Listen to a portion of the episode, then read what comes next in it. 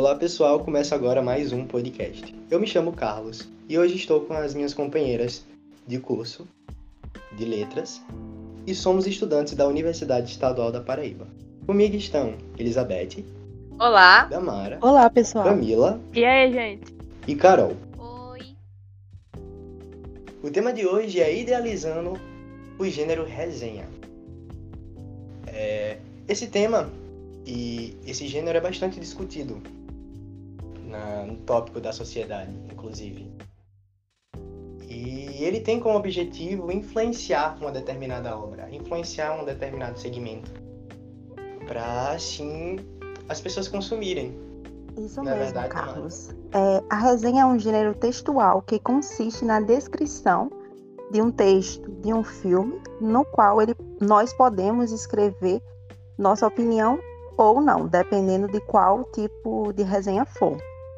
E geralmente essas resenhas são lidas pelas pessoas que pretendem saber algo acerca do que foi falado, né?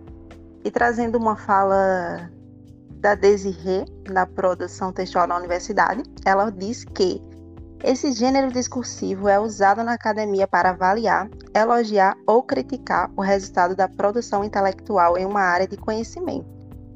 Ou seja, essa finalidade da resenha é a divulgação de textos e de obras informando sobre algo numa perspectiva crítica. É... E qual seria essa estrutura básica de uma resenha? Sim, Você Tamara. poderia me dizer, Camila? A estrutura da resenha, tanto na resenha descritiva quanto na resenha crítica, o autor não deve se esquecer dos seguintes elementos: o nome do autor ou autores, título completo e exato e exato da obra, como artigo, filme ou peça, nome da editora ou coleção, caso seja o livro ou artigo, lugar e data das publicações e as numerações de volumes e páginas. Isso. E agora o desenvolvimento da resenha envolve a maior parte do texto, que inclui os argumentos e as apreciações do É resenhista muito sobre legal. o objeto analisado. É, é muito legal visualizar a estrutura de uma resenha. Que a resenha ela tem uma introdução, ela tem um desenvolvimento, ela tem uma conclusão. É, e acho que até Damara consegue dizer pra gente quais são esses tópicos, né? Da introdução, do desenvolvimento, da Algumas conclusão. estratégias são usadas né, para escrevermos uma resenha. A primeira seria apresentar, né, que é informar sobre o tópico geral do livro ou do filme, seja lá qual for a resenha que você estiver fazendo. E definir o público-alvo também é muito importante, né, para que você possa atingir de maneira mais efetiva. Dar referências sobre o autor, fazer generalizações ou inserir o livro, ou inserir o filme, inserir a resenha que você está fazendo dentro do que você quer apresentar. Então, Damara, essa parte inicial é a mais informativa e tem como intuito de situar o leitor para que ele saiba o que ele vai É encontrar no muito texto. importante é, a gente se situar sobre a escrita de uma resenha. Porque precisamos dividi-la. Precisamos saber é, a que gênero especificamente está se tratando. E é por isso que idealizamos uma resenha descritiva, uma resenha opinativa, uma resenha acadêmica, que esse é o nosso principal forte, né? É para isso que estamos aqui, para falar sobre uma resenha acadêmica. Mas enquanto a gente não aborda a resenha acadêmica, eu queria propor uma brincadeira com vocês. Não sei se vocês topam. Com toda certeza. Que é basicamente a gente sortear. Vamos, vamos brincar, hein, galera?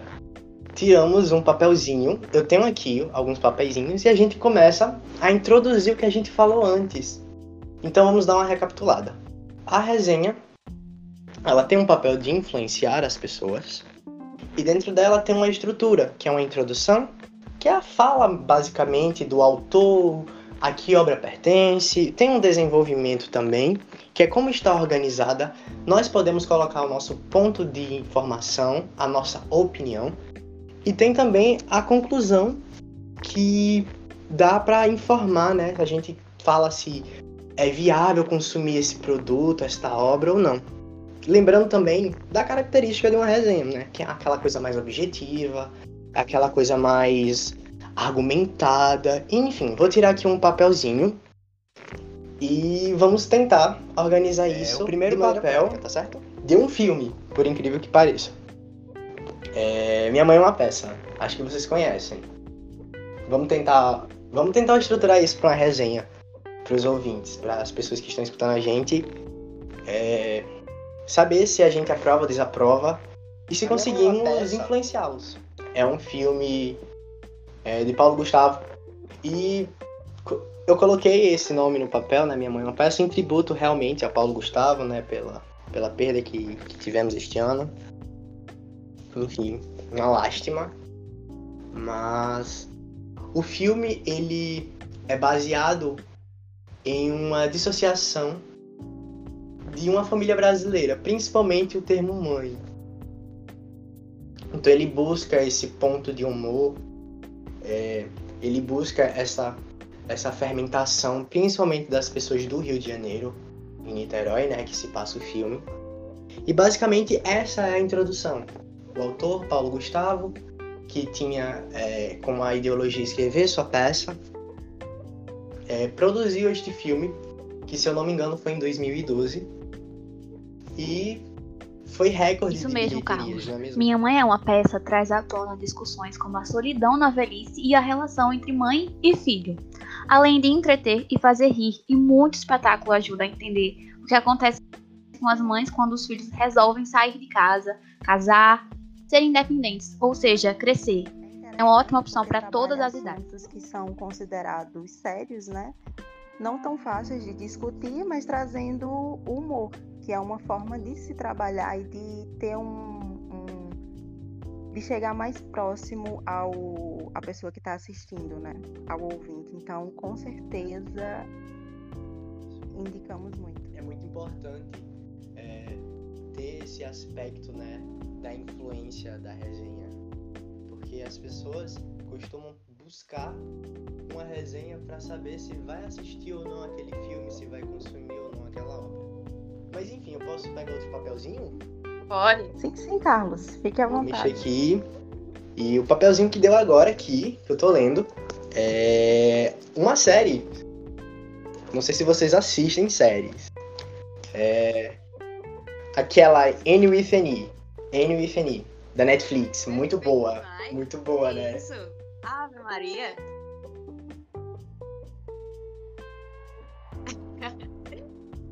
Então, fala sobre uma menina de 11 anos, ela é órfã, né? Ela é ruiva e ela é bem tagarela e ela é ela é adotada é, por engano por dois irmãos, Marila e Mati, é de, de Green Gables, e eles adotam essa garota, mas eles não queriam, na verdade, uma menina, eles queriam um menino. Ao passar do tempo, eles vão se acostumando com ela. Ela passa por muitas coisas. Antes mesmo de ser adotada, ela passa por várias coisas, né? Por abuso, rejeição, entre muitas coisas. Mas ela sempre se mostra superior, ela consegue vencer. Mesmo que as circunstâncias não sejam boas, ela vai lá e prova que consegue. Ela prova que pode fazer as mesmas coisas que o menino faz. Ela prova que a leitura é a única saída dela. A- ela é muito top, é muito bom. Sim, Eu Elizabeth. recomendo demais. A série chama atenção porque há uma identificação do, do telespectador com a personagem principal, a órfã, Anne, que vê o mundo e elabora sua vida com fantasias, sonhos e perspectivas diferentes da nossa, através da superação constante, a fim de ressignificar suas dores, rejeições e traumas. E ela também embarga muito a diversidade, né? Diversidade sexual, é, diversidade. muitas coisas, mas ela embarga muito isso, a diversidade. A gente aceitar o outro do jeito que ele é e conviver com aquilo, né? Saber que todos somos diferentes. Isso mesmo, E é isso. Tratar de assuntos atuais, né, dentro de um público mais juvenil é de extrema importância, né? Eles discutem machismo, racismo, homofobia, bullying, liberdade de expressão, igualdade, respeito, feminismo, entre outros. E apresentam também pais- pa- paisagens belíssimas de uma região, de uma fazenda, né? Infelizmente Que foi é cancelada. lindíssima. Triste. Foi. Uhum, Ela tem muita objetividade. Vou tirar um papelzinho aqui. Hum, deu um livro.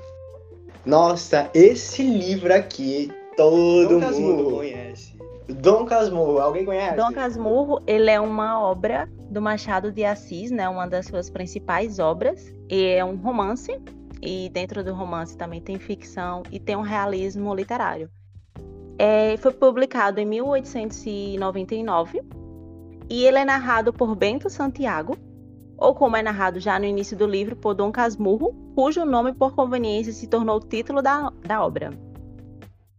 E aí, o que, é que vocês início, me dizem mais sobre? No início do livro, é, somos apresentados por Bento, né? E a sua mãe, e a promessa de tornar. É, e a promessa de tornar o seu. Eu não li, mas eu vi, eu vi resenhas sobre, né? E em uma resenha, a moça lá fala, abre aspas, que é o romance mais importante da literatura brasileira. Palavras dela, Chique. né? Achei chique. Eu recomendo. Eu super recomendo, gente. Principalmente é, na escola. Achei também, achei E conceito. traz uma das frases mais conhecidas da nossa literatura, né?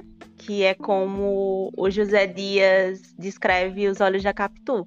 Isso. Cigano oblíquo O alvo do, do, do livro é justamente esse. Isso que torna tão Isso conhecido. mesmo. Gente, agora fazendo uma, uma reflexão e fazendo uma alusão a que realmente queremos falar, que é sobre o gênero resenha na comunidade acadêmica.